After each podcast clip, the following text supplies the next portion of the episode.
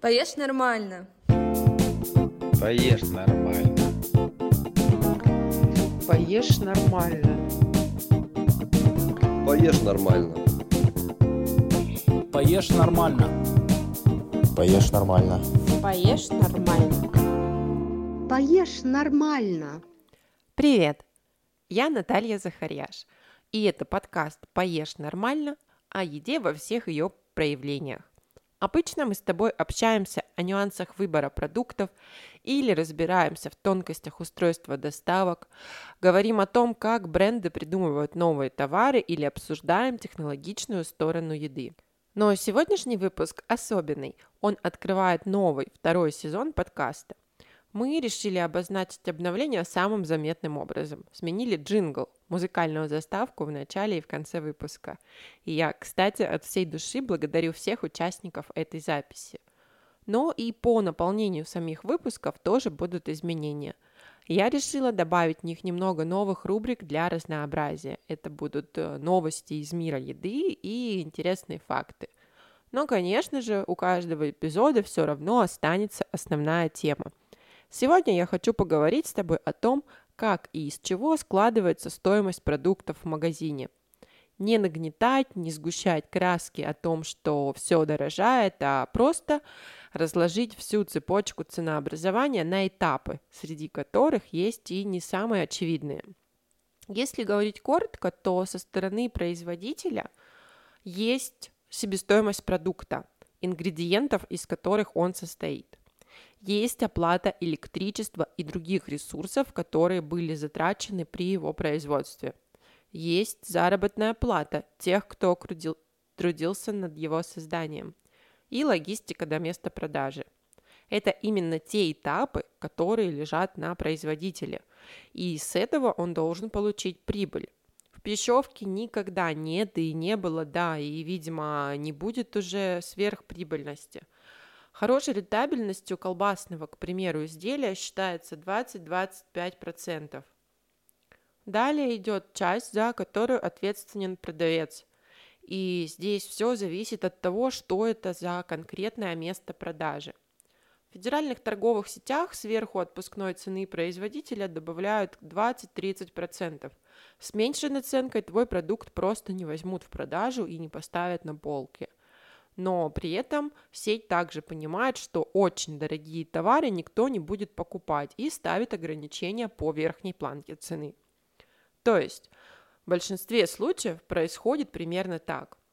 На переговорах представители сети говорят представителям производителя, окей, мы берем вашу колбасу на реализацию в таком-то а, в такое-то количество своих магазинов, примерно в таких-то объемах ежемесячно – на полке она должна стоить 350 э, рублей за штуку.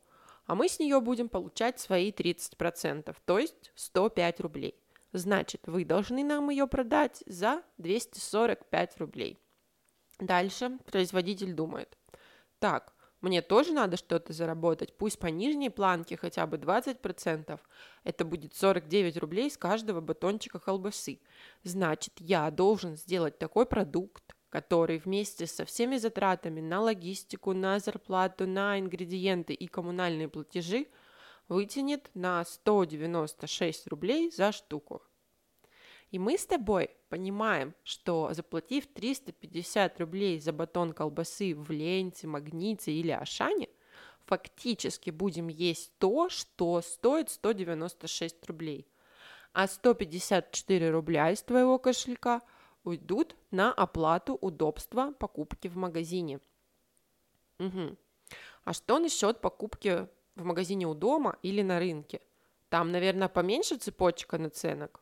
Нет, ничего подобного. Но система ценообразования действительно отличается – Товар в магазине у дома привозят обычно торговые представители. Это либо специальный отдел компании-производителя, либо сторонние дистрибьюторские компании, которые закупают оптовые партии продуктов и развозят их по маленьким магазинам и рынкам. В обоих случаях их заработная плата и логистические услуги – это деньги. Это дополнительный 7-10% к стоимости нашего батончика колбасы из примера. Помнишь, что 245 рублей – это отпускная цена для сети? Торговому отделу или оптовому покупателю-дистрибьютору эту же колбасу отдадут уже чуть дороже, так как объемы продаж им меньше, они не так привлекательны для производителя. С ними больше мороки, а ежемесячные отгрузки не всегда измеряются в тоннах, чаще это сотни килограмм, а не тысячи. Короче, вместо 245 рублей за штуку будем отдавать им с доп. наценкой в 5%, 12,5 рублей. Значит, за 257,50. Сверху они добавят свои 7%, еще 18 рублей.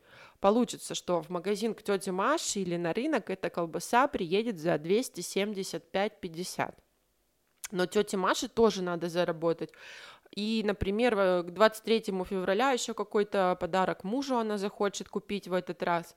И поэтому наценку она сделает не 25%, а 35% в этот раз.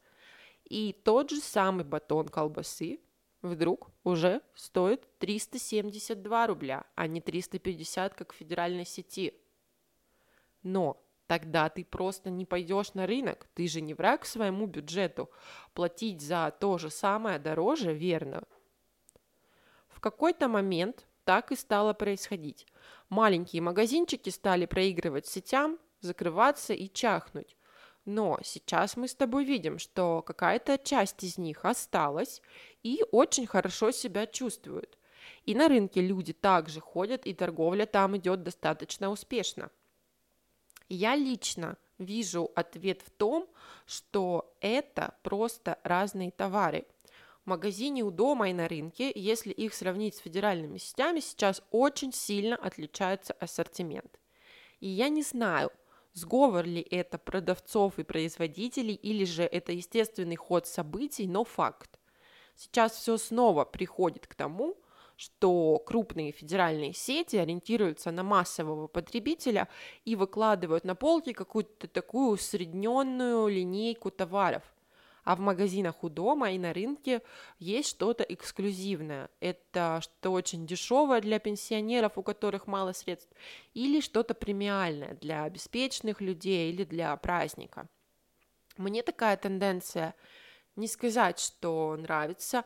И гораздо удобнее было покупать все в одном месте. В каком-нибудь 2016 э, году ассортимент э, в сетях был намного шире, и тогда все думали, что рынком уже осталось недолго. Но время вносит свои коррективы, и как минимум наблюдать за этим очень интересно. Ну и напоследок немного юмора на нашу колбасную тему – Задумывался ли ты когда-нибудь, почему колбасу обычно режут под углом? А, есть на этот счет одна очень любопытная теория. Говорят, что мода на такую нарезку возникла в XIX веке и придумал ее мясник Отто Горинг. В тот день он стоял за столом без одного ботинка, поэтому, сам того не ведая, впервые в истории нарезал колбасу под углом, так как одна нога находилась выше другой. В то знаменательное утро Ота сунул ноги в ботинки и обнаружил в одном из них мышь.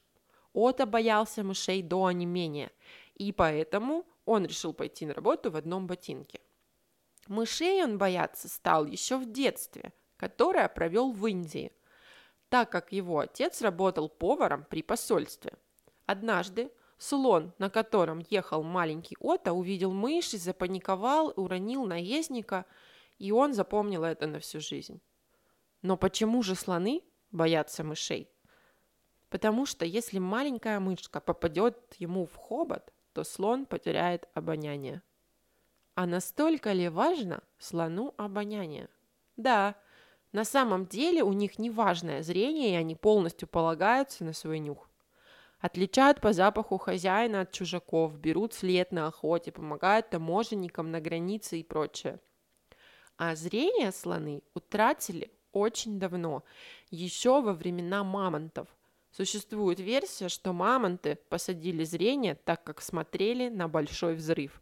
Впрочем, если бы мамонты смотрели на большой взрыв через солнцезащитные очки, то им удалось бы избежать ухудшения зрения. Поэтому, если у тебя спросят, почему колбасу нарезают под углом, смело отвечай. Потому что мамонты не смотрели на большой взрыв через солнцезащитные очки. На сегодня это все. Не забудь подписаться, поставить лайк или оценку этому выпуску и поделись им с друзьями. А если у тебя есть вопросы или пожелания ко мне, пиши, контакты, как всегда, указаны в описании. Встретимся через две недели. Пока-пока. Поешь нормально. Поешь нормально. Поешь нормально. Поешь нормально. Поешь нормально. Поешь нормально. Поешь нормально. Поешь нормально.